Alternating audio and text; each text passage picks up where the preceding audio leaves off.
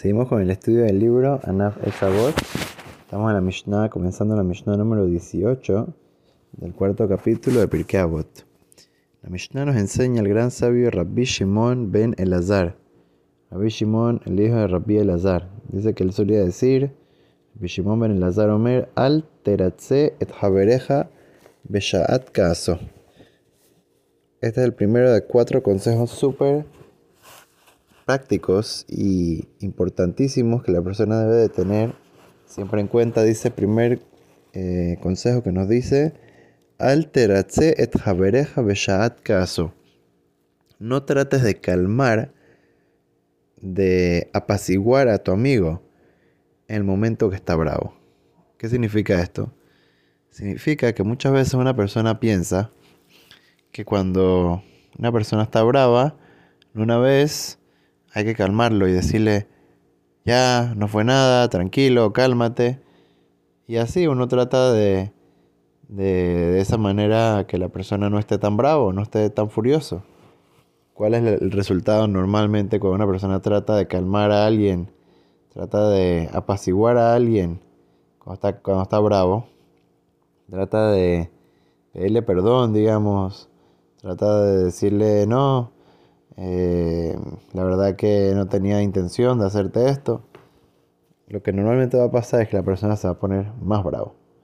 Esa es la naturaleza de la persona. Entonces, si quieres pedirle perdón, quieres calmarlo, lo que sea, espera un ratito, espera un poquito que se vaya su rabia. Y después ahí le dices perdón, después ahí le pides disculpas, después ahí eh, tratas de hablarle con un poco de calma, etcétera porque si le hablas de una vez, se va a poner más bravo. Ese es el primer consejo que nos da. Segundo consejo dice, y no lo trates de consolar cuando tiene al fallecido frente a él. ¿Qué significa esto?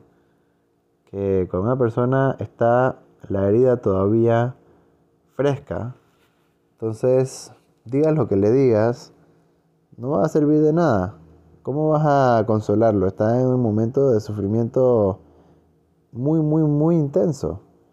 Es una, cosa que es eh, casi imposible de poder controlar ese tipo de sufrimiento, ese tipo de, angustia, ese tipo de duelo cuando tiene a su fallecido al frente. Entonces, ¿cómo lo vas a consolar en ese momento? Espera un tiempo que, pase, que, que, el tiempo haga lo suyo y después entonces va uno y trata de, de llegar a un consuelo.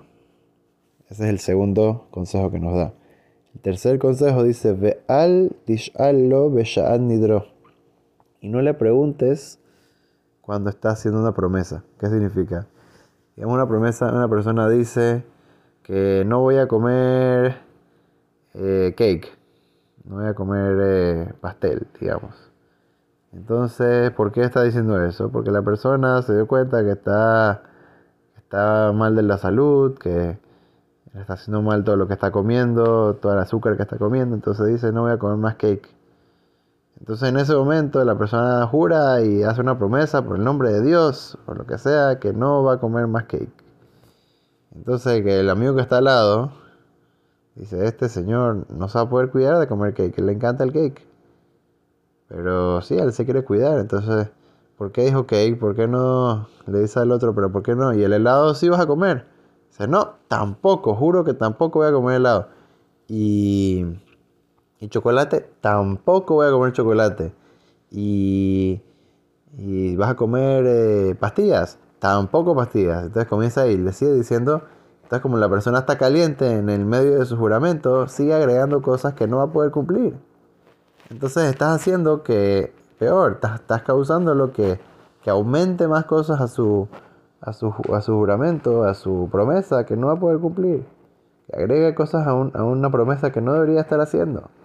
Por lo tanto, dice aquí, no le estás preguntando, ¿y acaso, acaso esto sí vas a poder?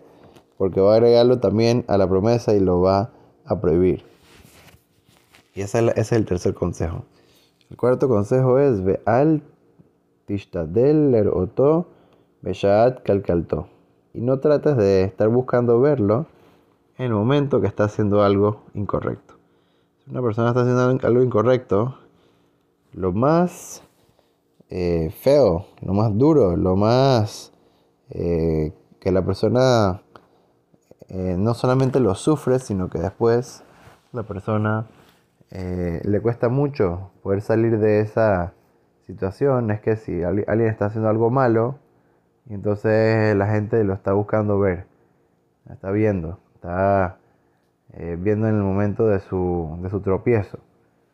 La otra persona está, está tratando de, de verlo en el momento de su tropiezo. Eso causa un, un, sentimiento muy negativo y causa a veces inclusive que la persona caiga más y haga más cosas negativas. Ahora eso es, todos estos cuatro consejos tienen mucha profundidad y tenemos que ir analizándolo poco a poco. Esto es ante eh, una explicación superficial y Hashem vamos a seguir analizando las palabras de nuestros grandes hajamim, nuestros grandes sabios de el Pirkei Avot.